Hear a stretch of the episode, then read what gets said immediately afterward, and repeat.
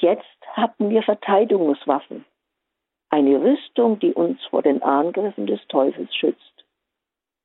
Doch Gott hat nicht nur vorgesehen, dass wir uns gegen die Angriffe schützen können, er gab uns auch eine Waffe in die Hand, mit der wir uns gegen Satan verteidigen, ihn in die Flucht schlagen und siegreich bekämpfen können. Dass die Waffe erst zum Schluss erwähnt wird, hat einen logischen und praktischen Grund.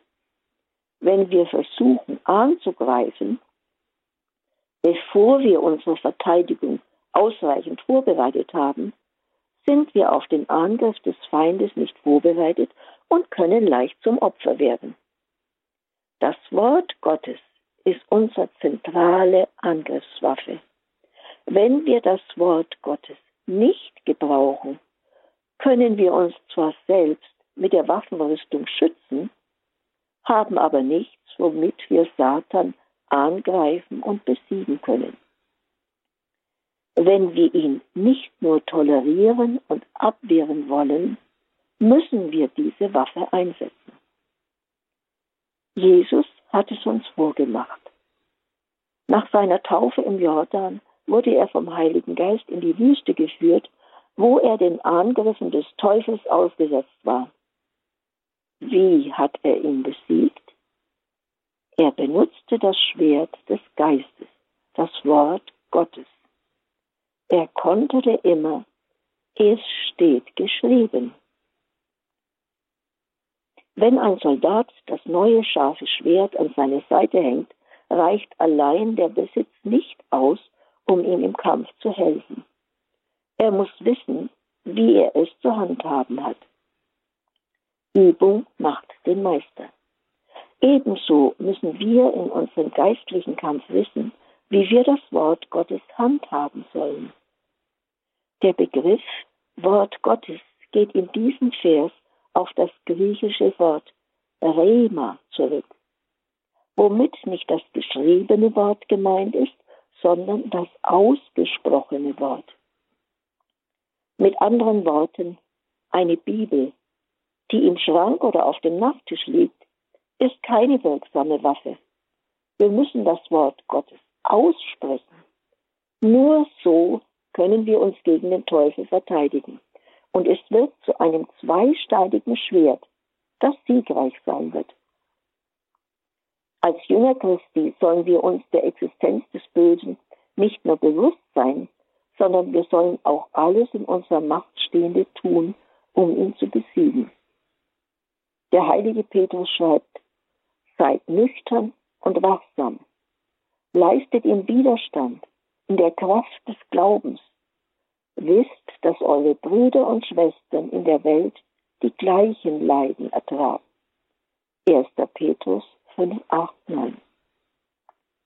Wir brauchen wegen der Pläne unseres Feindes nicht in Panik verfallen, sondern sollen besonnen und aufmerksam sein. Wenn wir das Gegenteil von dem tun, was das Böse uns eingibt, und auf Gottes Wort bauen, gewinnen wir die Schlacht und der Sieg Christi zieht in unser Leben ein. Jakobus 4,7 Ordnet euch also Gott unter, leistet dem Teufel Widerstand, und er wird vor euch fliehen. Gott hat uns alle Waffen gegeben, die nötig sind, um die Hindernisse zu entfernen, die der Teufel uns in den Weg legt. Wir müssen jedoch unbedingt darauf achten, dass wir niemals aus Angst zweifeln und weglaufen wollen. Das heißt ja, dass wir dem Bösen den Rücken zudrehen und der ist gänzlich ungeschützt. Damit bieten wir dem Feind die Chance, uns anzugreifen.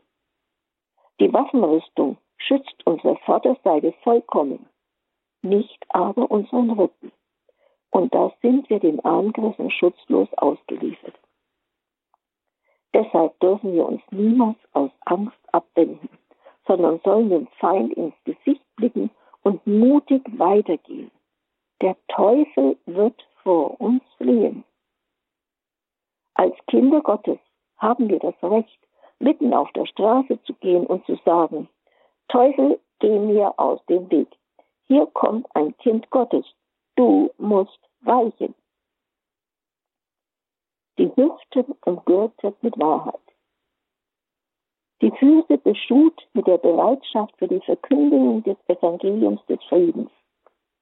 Den Brustpanzer der Gerechtigkeit angelegt. Das Schild des Glaubens in der Hand. Den Helm des Heils auf dem Kopf. Das Schwert des Geistes, das ist das Wort Gottes, fest in der Hand. Von diesen sechs aufgezählten Waffen ist nur die letzte, das Schwert des Geistes, eine Angriffswaffe. Doch ist dieses Schwert nur im Bereich der Reichweite des Armes des Soldaten wirkungsvoll. Wir haben aber noch eine zusätzliche Waffe, das gemeinsame Gebet. Da gibt es keine räumliche Einschränkungen. Hört nicht auf zu beten und zu flehen. Betet jederzeit im Geist. Seid wachsam. Haut aus und bittet für alle Heiligen. So heißt es in Epheser 6,18. Das Gebet hat die größte Reichweite.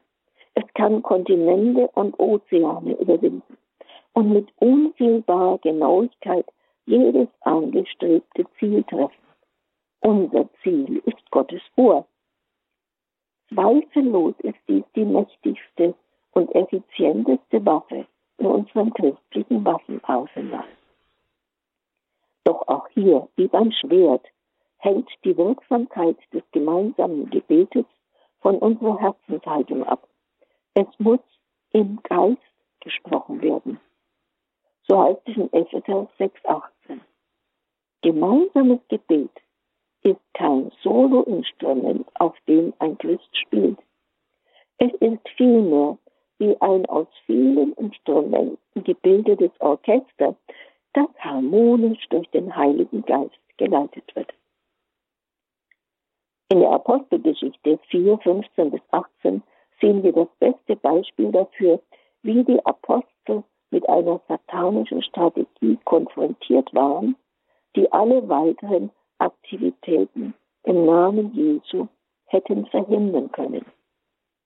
Der Hohe Rat von Jerusalem untersagte ihnen, jemals wieder im Namen Jesu zu verkünden und zu lehren. Nachdem sie mit diesem listigen Plan Satans konfrontiert wurden, kamen alle Gläubigen zusammen, um Gottes Hilfe zu suchen. Gemeinsam schrien sie zum Herrn und baten um sein Eingreifen. Gott antwortete mit solcher Macht, dass der Ort bebte, an dem sie versammelt waren, und alle wurden mit dem Heiligen Geist erfüllt und sie verkündeten freimütig das Wort Gottes. So heißt es in Apostelgeschichte 4,31. Die Waffe des gemeinsamen Gebetes hatte die Festung Satans zerstört. Wichtig ist, unser Fokus ist nicht unser Feind, sondern wir fokussieren uns auf Jesus. Sein Wort wirkt in uns, um ein gutes christliches Leben zu führen und uns ganz auf die Gnade Gottes verlassen zu können. Wir sollten uns jedoch einer wichtigen Wahrheit immer bewusst sein. Der Teufel hat Macht und er nutzt sie, wann immer wir ihm die Gelegenheit dazu geben. Die bösen Geister sind stärker als wir, aber sie sind nicht stärker als Jesus, der in uns lebt. Wenn wir, wie es in Epheser 16 heißt, stark durch die Kraft und Macht des Herrn werden, können wir sicher sein, dass wir unter dem Schutz des Herrn stehen.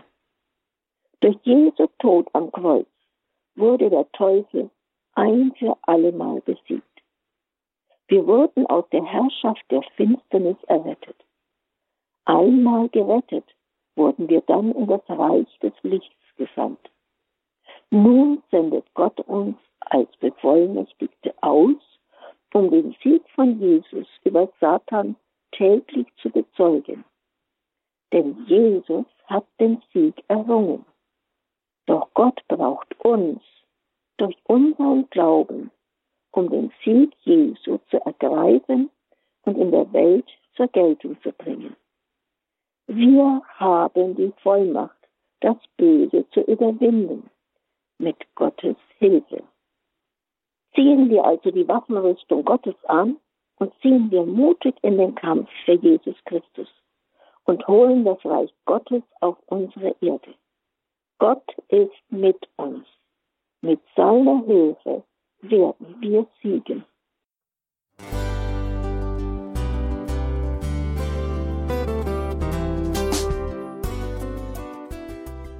Liebe Zuhörerinnen und Zuhörer, vielen Dank, dass Sie unser CD- und Podcast-Angebot in Anspruch nehmen.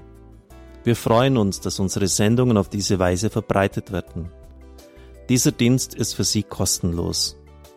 Für uns ist er allerdings mit einem nicht unerheblichen finanziellen Aufwand verbunden. Deshalb sind wir für jede Spende dankbar. Alle Bankverbindungen unserer Spendenkontos können Sie über unsere Homepage horeb.org unter dem Menüpunkt Spenden einsehen. Dort besteht auch die Möglichkeit, online zu spenden. Natürlich nach den neuesten Sicherheitsstandards. Sie können diese Informationen auch bei unserem Hörerservice unter der Telefonnummer 08328 921 110 erfragen. Ich wiederhole die Rufnummer 08328 921 110. Vergelt's Gott für Ihre Unterstützung. Ihr Pfarrer Kocher.